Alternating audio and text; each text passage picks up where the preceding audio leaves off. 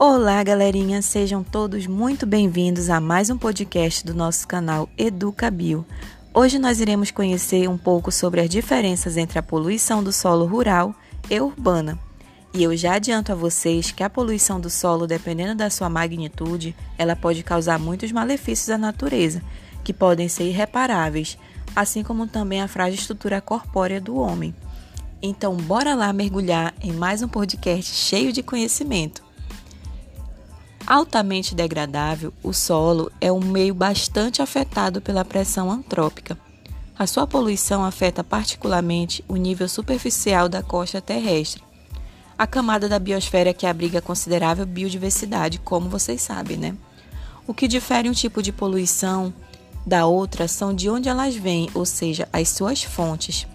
Áreas urbanas apresentam fontes de poluição diferentes daquelas áreas rurais, como por exemplo, nas áreas urbanas, a fonte de poluição são os lixos domésticos, industriais e dentre outras substâncias, como produtos químicos derivados do petróleo e chumbo, que são despejados na natureza sem o mínimo controle ambiental e sanitário. Nas áreas rurais, a contaminação do solo ela ocorre exclusivamente pelo uso inadequado e abusivo de agrotóxicos e fertilizantes. Né? Com certeza vocês já devem ter acompanhado pela televisão, pela internet que o uso de agrotóxicos e fertilizantes prejudica o meio ambiente. E o exemplo deles nós temos o DDT, um inseticida largamente utilizado nas lavouras para eliminar insetos e atualmente proibido em vários países. É uma substância com alta capacidade de retenção no solo e nos tecidos e órgãos dos animais. Essa substância ela desencadeia sérios danos à saúde de animais e dos seres humanos. Pode causar problemas dermatológicos, hepáticos e até o desenvolvimento de um câncer. Além dos problemas com a saúde dos seres vivos, há a contaminação e a perda da qualidade do solo, né? tendo em vista que as suas propriedades elas são alteradas e o reflorestamento, principalmente em áreas rurais, pode não ocorrer pela falta de nutrientes nesse solo.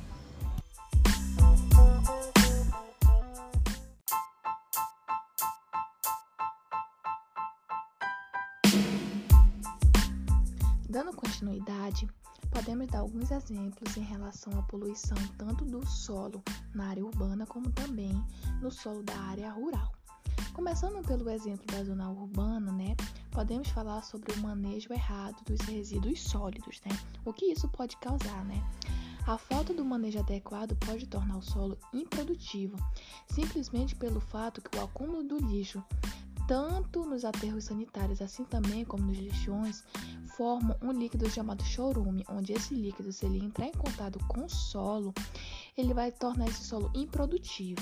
Outro exemplo que também pode ser dado é a contaminação é, por combustível, onde o mau armazenamento nas valas subterrâneas causa neste solo uma inviabilidade, podendo trazer várias consequências não só para o solo, mas também para os aquíferos subterrâneos que ali possam estar presentes.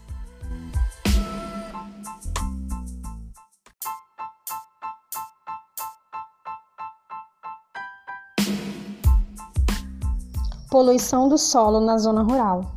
É um tipo de poluição bastante frequente, principalmente quando a gente associa a poluição do solo na zona rural com poluição agrícola. Essa poluição agrícola, que é justamente a poluição do solo, ela se dá boa parte devido à utilização dos agrotóxicos que são utilizados nas plantações. Esses produtos eles são utilizados a fim de afastar insetos da plantação, evitar doenças, evitar que essas doenças elas possam destruir plantações e às vezes até mesmo eles são utilizados para substituir a capina, porque existem agrotóxicos que eles são utilizados para matar ervas daninhas.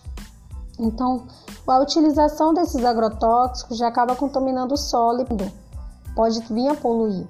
De que forma? Existem alguns agrotóxicos que eles são mais nocivos, outros agrotóxicos são menos nocivos, porém a utilização deles de forma excessiva e de forma errada, em excesso, ele pode vir a contaminar o solo e fazer bastante mal tanto aquele solo onde está a plantação, a produção, quanto também para aquelas pessoas que vão consumir aquele produto. Então, esses agrotóxicos, eles trazem benefícios para a agricultura e imediatismo para o produtor. Porém, eles trazem problemas, né? Tanto para o solo, quanto problemas também para as pessoas que estão ali consumindo. Então, a utilização deles de forma errada, em excesso, eles podem desencadear a contaminação e poluição do solo, também da água, dali, né? Do ar. E sendo que essa poluição ela pode ser de forma direta e forma indireta. Os solos das regiões onde se pratica essa agricultura, eles são frequentemente expostos aos agrotóxicos. E essa contaminação ela pode justamente ocorrer em razão da aplicação direta dos produtos nas plantas.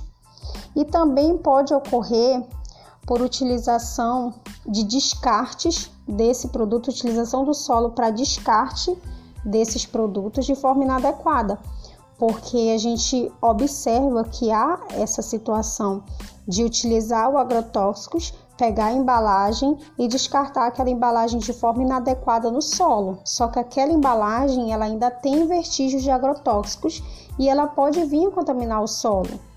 Sem, sem falar que pode contaminar também em razão de demorar bastante tempo para se decompor e ali acaba se tornando um local inapropriado para descarte, né? Então, esse é um tipo de exemplo de poluição do solo, que são os agrotóxicos, tá?